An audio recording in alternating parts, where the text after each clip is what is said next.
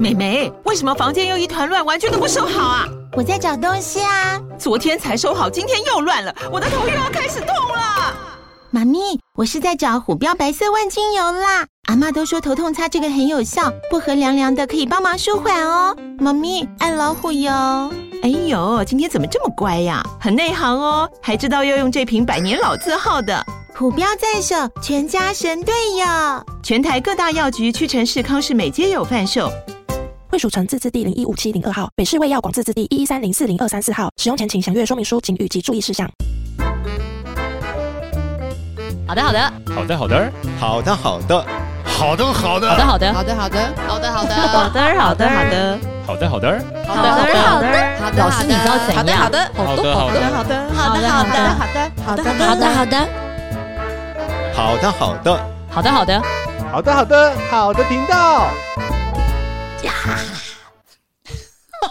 好的，好的，好的频道。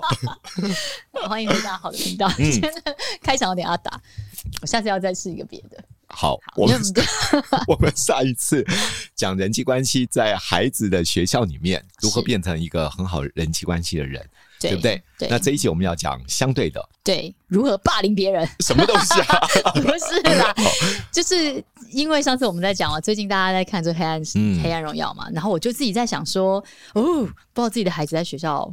有没有有没有会不会遭遇到这样的一个霸凌？对啊，因为我也是第一次当妈妈嘛。嗯、然后我再回头去年前年呃前几年，然后我们跟那个呼呼同班同学的爸妈一起出去玩，然后才在讲讲到说，不知道几年，你就是他他现在六年级了，嗯、所以不知道是二年级还是三年级的时候，对。他的就是可能在学校啊，会鞋子会被人家踢来踢去啊，丢到垃圾桶这样，嗯、对，然后再自己跳跳跳去捡鞋子这样。捉弄。开玩笑跟霸凌其实一线间嘛，嗯，可是他没说，他完全没说，所以应该来思考一下，什么叫霸凌？什么叫做跟你开玩笑？对，什么叫做霸凌？就是我，我觉得对于我们一般家长来说，像我，嗯，像我这种爸妈，我们算是比较冷静平淡在看待这件事情，这样子。啊、对，小孩没有受伤，然后会当然会关心他的状况，会想要聊一聊这件事情发生的一些影响，嗯、但我们不会。就是那么强烈的，那么强烈，觉得说我孩子被霸凌，或者说啊，就是倒不是这样子，因为我觉得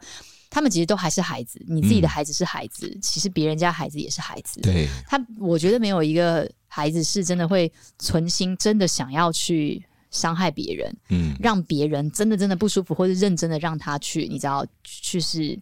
我觉得啦，至少在小学这个阶段，嗯，因为电视演的是很大嘛，过高中了这样子啊，对，在小学这个阶段，我觉得应该还不至于。可是这个时期的人格培养其实相对重要啊，非常重要。对，对那你也不能完全置之不理，因为万一孩子觉得这哪有什么，这没什么，他觉得很好笑、很好玩，或者孩子回来之后跟父母亲讲，父母亲。无视这个问题的存在，对，那这件事情他就他可能觉得说，哦，那我可能这样，那也没关系，或者是那事情事情万一越演越烈，或者是对啊，我觉得，其实我在想霸凌这个定义还是要搞清楚，嗯、否则过于不及，嗯，可能在处理的过程当中也会。也会产生更多的问题啦，嗯、所以因此我就上网，然后翻阅了一些资料，嗯、然后参考了霸凌的定义。嗯、我觉得这一集有必要让一些家长听听看，对，到底是开玩笑还是真霸凌？是。好，然后在这个行为定义里面，定义是如此啊，嗯、就是如果在这学校的环境中，某个学生或某个学生群体，对某一个人进行长期有意或无意的侮辱。恐吓、威胁、嘲讽、身体的暴力、攻击、散播谣言、排挤行为，嗯，而造成对方情绪低落、社交障碍、学习成绩下降，嗯，这个叫做霸凌，嗯，对呀、啊。那所以霸凌的定义哦，跟开玩笑还是有点不一样的哦，嗯。有人说，那老师不一样到底在哪里？其实我也归纳出三个东西，嗯、三个方向呢。嗯、我觉得可以提供家长，嗯、我们可以做参考。第一个是目的不同，嗯，因为霸凌的是有时候是有意、嗯，刻意的行为，对，他在伤害别人，对，他在伤害别人。嗯、但开玩笑有时候是无心的，嗯、有时候幽默一下或者闹你一下，嗯，像我小时候就被人家叫大头。对啊，怎么，我真的怎么那么好笑？我告诉你，我真的小时候从小学一年级就是说大头大头下雨不愁，人家有伞我有大头，哇对。我大学的时候常常被人家叫就是给赛，真的其实就是生 gay 那个不棒 gay 赛，就是我很乌龙嘛，就是三不五时就是会一直做一些有的没的事情，所以就会说你就是鸡屎鱼这样。所以你你看了，我我也是被长期这样子讲啊，可是讲完之后算了吧，因为。你其实有时候越反抗，然后越他们同学越爱闹。对，那对我而言，你说，哎，老师，你刚不是说这也是长期性也叫霸凌吗？嗯，我也认为这这叫长期性。可是。对当下的同学而言，他觉得只是好玩，对，他不是要刻意伤害你，对，对不对？因为大头其实就就是真的嘛，对呀、啊。我那同学有一个人叫大头，他就真的就是大头啊，对啊，不然。第二个是影响不同，什么叫影响呢？霸凌对被害者造成的伤害哦，比较属于长期而且持续性，嗯嗯，所以对身心的健康，有时候会造成了后续很多负面的影响，嗯嗯。那开玩笑，偶尔只是哦，我们叫做比较短暂，对。对，或者一下就过了，好，所以它还是有点差异。是。第三个是因为角色不同，大多数霸凌者是比较强势，要欺负弱者。那有时候在学校开玩笑，有时候比较像属于平等关系，对。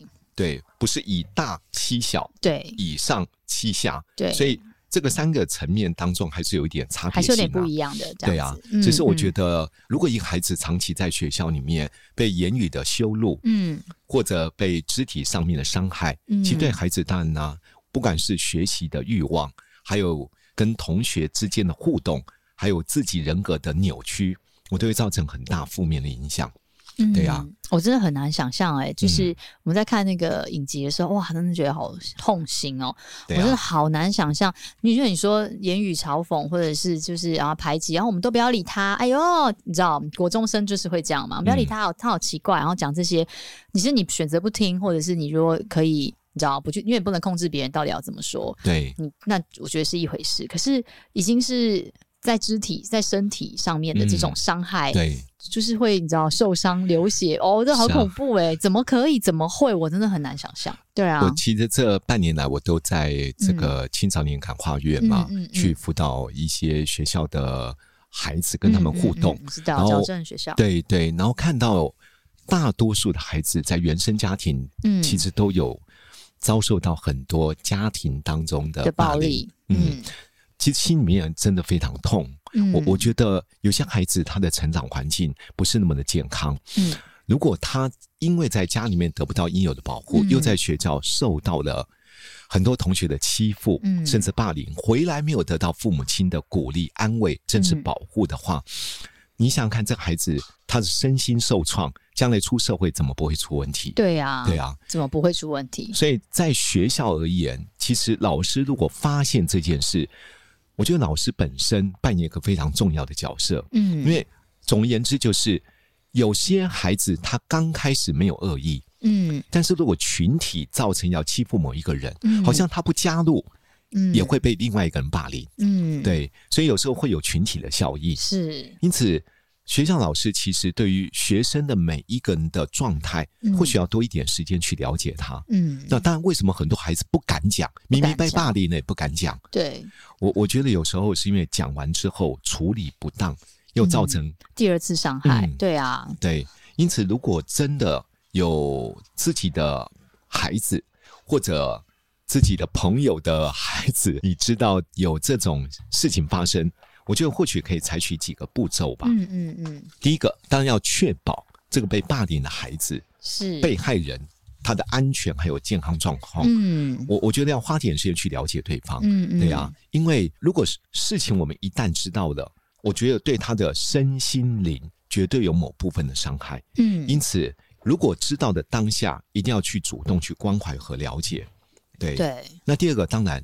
如果了解之后发觉到，好像这件事情不是水过无痕，已经造成孩子某个部分的心理的阴影，甚至有点社交的恐惧，或者造成他可能在学习专注力的下降，那当然要寻求很重要的医疗的过程。嗯，嗯，maybe 找学校可能有一些辅导老师，或者真的更严重的时候，嗯、神经科的这些医疗的帮助，我觉得很有必要。嗯，那当然不可否认。第三个，我就要建立一个对孩子而言一个安全，嗯，而且保密的环境。嗯，对，做老师我们或做父母的我们，总要问来龙去脉，对，了解因果关系。怕的是孩子为什么不愿意说？因为过去他有经验。他说完之后，说完也没用，他回去他可能还会更严重。电视演的就是这样啊，对啊。他讲完了都报警了，然后那些人回去没事，下次打的更凶。对，有时候是因为他有再次被加害，但是有时候我觉得父母亲处理失当，比如说。有些家长就说：“你如果不这样的话，呢，同学会这样讲你吗？”对，就没有怎么样，你干嘛这样子？这样子搞得大家这样子了，对对对。或者学校老师很怕麻烦啊，就说同学跟你开玩笑，怎么了吗？对，叫他息事宁人，哇，那这带来的就是，哎，那那些加害者也会觉得说，所以可能其实也没差嘛，啊、他就会变本加厉，越来越严重，这其实蛮可怕的。对，所以我觉得，当孩子说他在学校发生什么事的时候，嗯、你不要第一个时间就是说一定是你啊，那人家为什么不欺负他，会找你呢？你不觉得你自己应该检讨吗？所以很多孩子，你就会发觉到他受的伤、受的苦无处可讲。对，被同学霸凌后，老师不信任他，然后回到家里面又没有办法得到父母亲的呃这个接纳。我觉得对这孩子而言，你可以发觉到他只有采取两种做法：一个是不断的内缩，嗯，因为说了没有用。就我最近要处理一个个案也是一样，嗯，因为从小因为他们家算命。嗯，他爸爸妈妈也是算命，嗯，推看他的八字命盘，说这个孩子就是一个到国中一定会叛逆的女孩子，嗯，所以常常只要这个女孩有一个意见、一个想法，嗯，他爸妈就直接在在言语上面，嗯，很强烈的骂这个女生，嗯，对，就是说你呀、啊，你就是这样啊，你将来一定会。犯法的啦，人家说你什么，你就有这么多的意见。为什么要是咒诅自己的孩子？果然他就真的触发了。其实我觉得老师我们在讲这，你刚刚一边在讲，我一边在听。我觉得其实往往有时候霸凌真的不是来自于学校，嗯，对啊，在家庭的霸凌真的是这个的影响，其实远远比在学校发生的霸凌对一个孩子的身心的影响来更大，因为。外在的环境不可控，嗯、对，对不对？但家里面如果让他觉得是可以温暖、安全的，是是，对。不管我在外面发生什么事情，我知道回来父母亲会用心聆听我事情的来龙去脉，嗯、会相信我说的这些所有的一些事情。嗯、我发觉到，至少我在外面所发生一件事情，我可以在家里面得到重新，嗯、我真的可以重新医治。或重新调整，嗯、或者重新能够找回那一份自我的自信，嗯，的一个源头、欸，哎，对啊，所以家长的回应方式，还有对孩子的信任是非常必要的。是，所以我觉得大家，嗯，我的后来的感觉就是，其实我们真的没办法控制跟去，嗯，避免，对，说孩子在外面到底遭遇到什么样的言语，或者什么样的一个，嗯、你没办法控制啊，而且很多时候。对，他或许真的不是故意的，或是他或许是故意不管，但是那伤害一秒钟可能就已经造成了。对对，那我我们能够做的事情，说真的，就是像老师讲的，我们就是是他那个安全的靠山。对啊，我们也不要再去论断他，我们也不要咒诅他，我们就是至少让他知道，他只要他回头的时候，家里面的人愿意听你说，对，愿意保护你。就像我刚刚说那个孩子一样，他真的现在在这个学校。呃，因为至少要关个三年嘛。嗯，你看他妈妈更相信，嗯，我就说嘛，你就会犯法嘛。嗯，哦，我觉得当孩子真的发生这件事情，父母亲对他的接纳、对他的回应，嗯，其实都会影响孩子未来他真的发展的方向。嗯，那刚刚说提到就是说，你要给孩子一个安全，而且他可以说的一个保密的环境。嗯，那当然不可否认。接下来的步骤，我就要收集相关的资料和证据，嗯嗯，嗯，因为毕竟这件事情的来龙去脉、因果关系我们并不清楚，没错，所以我必须要了解为什么你会被同学这样子嗯。欺负，嗯，为什么同学会纠正会来打你，嗯，为什么孩子会遭受只有你会这样，嗯，嗯，别的孩子却没有。嗯，会遭受同样的一个问题。嗯，我觉得当你能够了解因果关系来龙去脉，嗯，比较能够去。掌握事情的真的对和错的源头，是是是，对啊，理性这件事情才也不会再次发生，或者是也比较能够知道对到底什么什么状况。因为是对啊，你虽然很要站在你孩孩子这一边去听他说，但还是要真相啊，你还是需要知道真相。所以现在学校有时候都有一些监控的装置，是收集了相关资讯啊、镜头啊，我觉得把资料收集完整，对被害者。我觉得也是一个。做爸妈可以自己这样去学校搜证哦。没有学这些就要谈到学校的事情了。嗯，如果已经这么严重的话，对，对，因为现在的学校家长当然必须要了解，去问学校这事情的来龙去脉，因为老师有责任，学校有责任。因为当孩子被真的霸凌呢，现在我记得在教育部体制之下，嗯、好像二十四小时之内一定要做通报。嗯嗯，对。